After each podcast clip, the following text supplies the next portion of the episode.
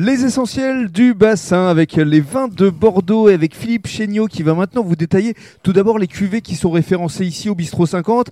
Alors tout d'abord la, cuvée blanc Lola 2020. Donc ça, ben ça c'est notre dernière petite création.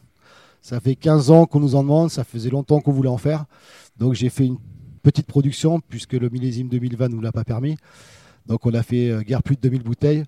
C'est un blanc à grosse dominante sémillon, qui a plus de 90% de sémillon, donc ce qui est assez original, qui n'est pas très courant.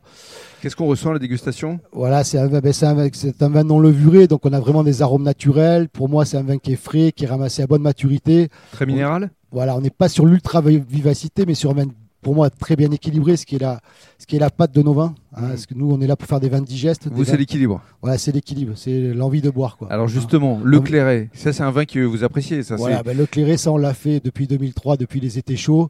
On a mis beaucoup d'années, une bonne dizaine d'années avant de l'implanter, puisque la couleur n'était pas l'ordre du jour. Mhm. Qu'aujourd'hui, c'est un vin qu'on fait, qui, voilà, qui est destiné à vraiment, c'est un vrai vin. C'est pas un vin qui est dérouté d'un vin rouge. C'est pas un vin de saignée. C'est vendanger pour, c'est vendanger plus tôt, pour avoir une maturité légèrement inférieure à un vin rouge, pour gagner sur la vivacité. On est sur le fruit là. hein. Voilà, c'est un vin qu'on peut garder 5-8 ans. C'est pas le vin d'un été. J'appellerais ça un petit rouge léger. Mm. C'est un VTT, quoi. C'est un vin tout terrain. Mais qui peut se consommer Voilà, avec. qui est euh, génial, de l'apéritif jusqu'au dessert. On n'est pas obligé de changer de vin. Il n'y a pas de problème pour le cerveau puisqu'on est très peu souffré. Et c'est tout. Et alors on va conclure avec le rouge. Alors il y a différentes cuvées évidemment. Ben, sur le terroir des Bordeaux, on fait la QVK, qui, qui se pratique plus aujourd'hui, puisqu'on est à 50% de Cabernet, moitié franc, moitié Sauvignon, 30% de petits verre d'eau, seulement 20% de Merlot. Mhm.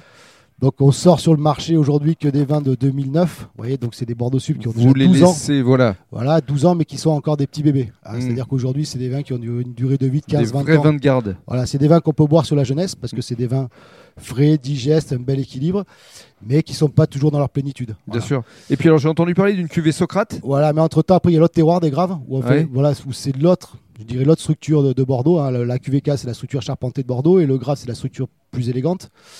Où là-dessus, on a un, voilà, un Grave rouge, voilà, plutôt avec une vinification traditionnelle. Mhm. Et sur ce terroir-là, on fait deux vins, Socrate et Elliot, où là, on a reproduit un peu l'idée du sauterne, c'est-à-dire euh, une sélection drastique des, des grappes, des baies grainées à la main, Mm. légèrement foulées, bon, vinifiées en intégrale, les jus sont manipulés par gravitation. Et là c'est vraiment du haut de gamme.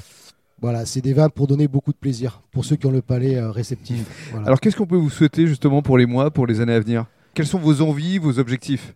Eh ben, c'est de travailler qu'avec des gens que j'aime et qui, qui aiment le vin, c'est-à-dire Mhm. parce qu'on essaie de s'entourer, voilà, que ce soit au niveau distributeur, les relais comme euh, C'est ça, créer des bonnes synergies. Voilà, le Bistro 50. Nous, notre gros problème, c'est quand j'ai fait le tour du bassin, c'est une petite anecdote qui va vous faire rigoler. Euh, il y a 3-4 ans, j'ai fait le tour du bassin et j'ai quasiment rencontré aucune personne intéressante. Voilà. Mm. voilà, pas d'amoureux du vin, des gens qui sont là juste pour le business, malheureusement, et qui sont pas là pour faire plaisir. Parce que, pourquoi? Parce que le bassin jouit d'une grosse présence touristique.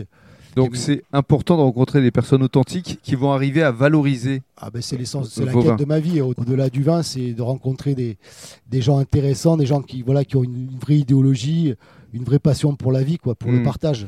Et alors, justement, merci beaucoup euh, Philippe. On, va- on va conclure avec, euh, avec Mathieu parce que ce discours-là, Mathieu, c'est quelque chose qui doit vous faire plaisir parce que effectivement, vous, euh, vous êtes dans la transmission.